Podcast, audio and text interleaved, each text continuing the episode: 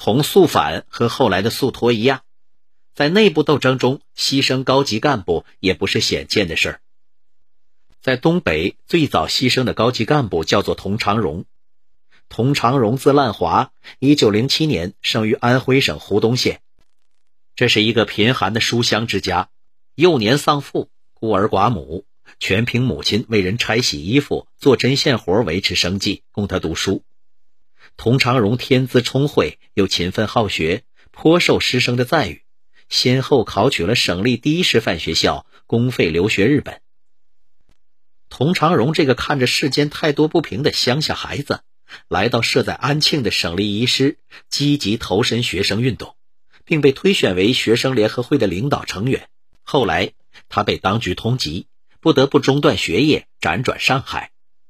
一九二四年，在上海加入了中国共产党，同年留学日本，出入东京第一高等学校。不久后，转入东京帝国大学。一九二八年五月，济南惨案发生后。作为中共日本特别支部负责人，童长荣组织领导旅日留学生和华侨在东京街头游行示威，掀起了反日爱国的斗争。日本当局将他逮捕关押两个多月后，以宣传共产主义的罪名将他驱逐出境。一九二八年秋，童长荣回到上海，先后任沪中区委宣传委员、书记。一九三零年，二十三岁的童长荣调任河南省委书记。第二年初，中央抽调一批干部加强东北的工作。童长荣到达大连任市委书记，接下来就是前面说过的，被罗登贤派往东满担任特委书记。在那个年代，烽火遍地的东满，到处都是种着水稻的高丽屯儿。文雅秀气的特委书记，一看就是有大学问的人，这在尊师重教的朝鲜人心中，也是特别受人敬仰。童长荣在田头，在炕头，一只紫黑色的烟斗伸进那个比通常的烟荷包大得多的荷包里，咬着烟，捻食，然后双手敬给上了年纪的老人。若都是年纪不相上下的年轻人，点燃了，吸了一口，说声“尝尝俺的烟”，那只烟斗就在一张张嘴里冒着烟儿。那庄稼的嗑，那革命的话，大伙儿就尽情的去唠吧。童长荣刚到东满不久，就领导了大规模的春荒斗争，使东满地区反日情绪越发高涨。他非常重视武装斗争，整编了延吉、合龙、汪清、珲春四县的游击队，并创建了红三十二军东满游击队和十几个根据地。在领导反讨伐的斗争中，有一口流利日语的童长荣直接对日军发动了政治攻势和心理战。你们还记得离家时父母的眼泪吗？你记得在车站、码头送别时妻子的泪水吗？你们的母亲和孩子在天天盼望你们活着回家呢。日本帝国主义是劳动人民的共同敌人，无产阶级联合起来打倒日本帝国主义的财阀、军阀。这些用日文写的传单贴在日军所到之处的电线杆子和树干上，压在路上和石头下。这样有针对性的宣传，对侵略者来说，那真是有一种别样的杀伤力。一九三四年初，一次反讨伐后，游击队在汪清冰面上发现了两颗炮弹，下面压着一封短信：“共产驻军，我们回国了。这两颗炮弹里各三百发子弹，你们用它反对日本军阀吧。”落款处是十二名日本士兵的名字。一九三二年十月二日，中共东满特委给省委的报告中有这样一段话：因为我们和城市交通极端困难的关系，你们寄来的信和文件到现在才到。童长荣同志也从数次濒临死亡的绝望病况中幸运多了，唯行动还比较困难，恢复健康照常工作还是需要一个月的休养。上一次给你们的信是荣同志在病况恶化时亲自写的，主要目的是请省委来人，以便童同志死去能维持东满的工作，因此也没有做工作报告。当时他也写不出工作报告，韩国同志又不能写中文，这好像就是一封遗书。童长荣患的是肺病，冬天屋里暖和，出的门去。要是空气干冷的滴水成冰，那马上就会咳嗽不止。冬天又是敌人重要的讨伐季节，特委机关这儿一天那儿一宿，在白山黑水上到处钻山沟子打游击，那就该咳血了。朝鲜同志汉话说的流利的不多，能驾驭汉字的那就更少的可怜了。写文件、写报告，几乎全靠他一支笔。有点空闲，他就在煤油灯下奋笔疾书。吐的痰那都是黑的，咳的血是红的。忽然有一天，他手脚麻木，拿不住笔了。佟长荣以为是累的，站起来想活动活动身子骨，人却摔倒了。找个医生一看，竟然是中风，半身不遂。大冷的天，佟长荣瑟瑟发抖，大家也没觉得奇怪。南方人嘛，不抗冻。谁知一会儿又大汗淋漓起来，这不是打摆子了吗？可这病在东北也不多见呢。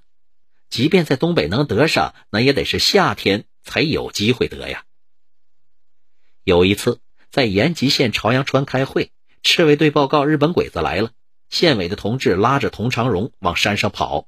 他说：“你别管我，快组织群众转移。”群众都上山了，他和县委老王刚出村子就被敌人给发现了。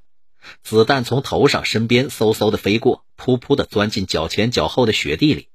佟长荣病弱的身子跑不快，老王就拉着他跑，跑到一条山沟，佟长荣被打倒了。老王背起他跑，佟长荣大喊说：“放下，放下，别管我了。”这老王怎么会听呢？跑过一座山包，老王把胳膊负伤的佟长荣埋在了雪窝子里，脱下身上的老羊皮袄在身上背着，像背着个人似的，好歹把敌人算是引开了。负伤后的佟长荣失血过多，加上不断的咳血，脸色越发的苍白了。一个同志冒着生命危险给他搞来了两瓶鱼肝油，让他补养身子。他送给了伤员。佟长荣说：“我要是真把他吃了，他以后还会去冒险。”一个佟长荣，一个后面将要说到的魏拯民，浑身忠肝义胆。在东北这种恶劣的环境里，他们实际上是撑不过几个冬天的。而随着条件的日趋恶化，就是那些健壮的、土生土长的、彪悍的东北人，又有多少能够撑到最后呢？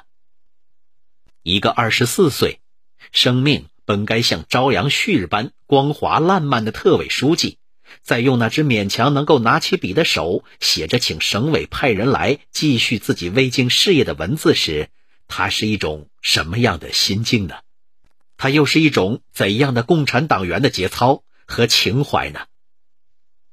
一九三三年冬至一九三四年春，日伪对东满抗日根据地发动了大规模的讨伐。佟长荣拖着骨瘦如柴的久病之躯，带领部分游击队员，在大小汪清的深山密林中和敌人战斗周旋。佟长荣和战友们在十里坪东南岔。被敌人包围了，在战斗中，佟长荣身负重伤，一直在他身边照料生活的朝鲜女孩崔金书将他背到了一个山洞里。最终，佟长荣因为流血太多，第二天牺牲了。在这里，我们还要追加一个不能忘却的事情：为了不让敌人糟蹋特委书记的遗体。二十二岁的崔金书守在洞口，直至打光子弹，壮烈牺牲。一九三三年十月二十五日，中共东满党委特委工作报告中有这样一段话：他在东满工作达两年之久，同时也有些成绩，如游击队的建立，打击了一些派征分子等等。在这次代表团去后，他起了很好的作用，反对派争斗争，现在是异常坚决的。他很有工作能力，在政治上、组织能力上也很强，而且对党极为忠实。他具有一副敏锐的观察力量。在我离开东满三四天后，他因审问民生团的问题，已经吐了几天的血，现在不知好否。具体情况，他已写信给省委。但是他是东满党内一个有力的人，现在如果没有一个中间的同志，是没有办法的。这是署名为杨波的人写的关于佟长荣的汇报。写于1938年的东北人民革命军第二军之产生及发展的经过则说，在佟长荣烈士的领导下，开始了反民生团斗争。在日寇占领下的东北，还要像国民党统治下的关内一样，搞土地革命，建立苏维埃政权，根子在博古康生那儿，甚至可以追到共产国际去。反民生团斗争直接的关系好像没有，可间接的呢？而对于这一切，毫无疑义，满洲省委都负有不可推卸的责任。东满作为推行这一切的典型，当然有其特殊复杂的历史背景。那作为东满特委书记，东满党内一个有力的人，能难辞其咎吗？其实换了谁，这场灾难都是难以避免的。问题的严重和可怕性也就恰恰在这里。搞土地革命，建立苏维埃，在佟长荣生前就已经自上而下的纠正了。忠诚的共产主义者杀害忠诚的共产党员呢？在民生团中被冤杀的抗日志士呢？如若真有另一个世界，在九泉之下有知，他会像后来已知的挺长的历史时期那样，对此不置一词，保持沉默吗？这一段历史，如果今人再不去书写，再不去了解，过些时日，还有人会知道吗？还有人会祭奠这些慷慨赴死的烈士吗？还有人记得东北的抗战吗？